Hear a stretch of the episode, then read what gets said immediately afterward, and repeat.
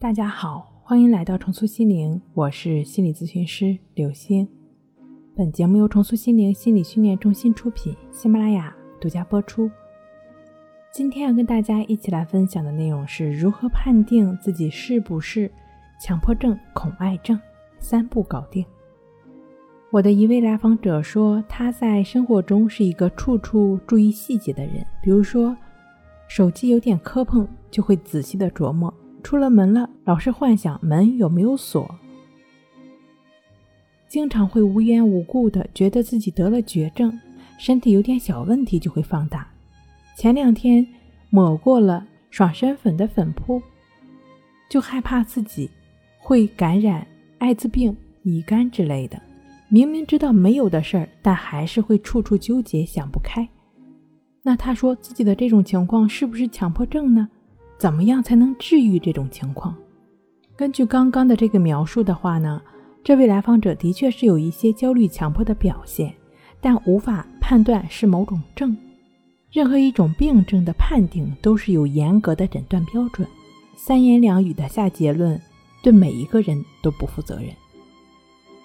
首先，在头脑层次要有正确的认识，这种想法跟其他的想法，比如说一会儿要不要出去玩。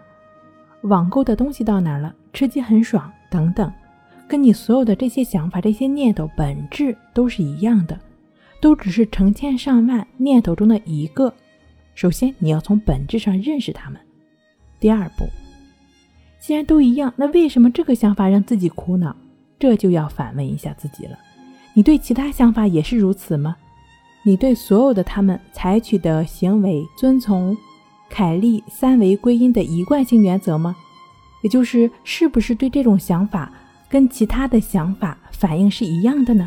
我猜肯定不一样，因为当你一旦意识到这种想法，你就开始排斥它了，而其他想法你并没有如此，感觉它很难缠，其实是你给了它活下去的勇气，你一直在排斥它，赋予它力量而已。第三步如何解决呢？很简单。一视同仁呗，像你对待其他想法一样对待它就好了，允许它的出现，而不再对它起任何反应。注意，在你刚开始允许的时候可能会不舒服，因为之前你一直是不允许的。没关系，这很正常。对于不舒服，也只是允许，同样锲而不舍的允许、允许、允许，一段时间你会发现自己越来越平和了。对于长期强迫症的朋友来说，在做到允许的过程中可能不容易。那么，你可以通过抑制法，就只是融入在生活中，亦是如此的练习，帮助自己来斩断强迫；通过关系法的练习，帮助自己来增强定力。这两个方法的具体练习方式呢，可以参见一下《二十一天战胜强迫症》的课程。好了，今天跟您分享到这儿，那我们下期再见。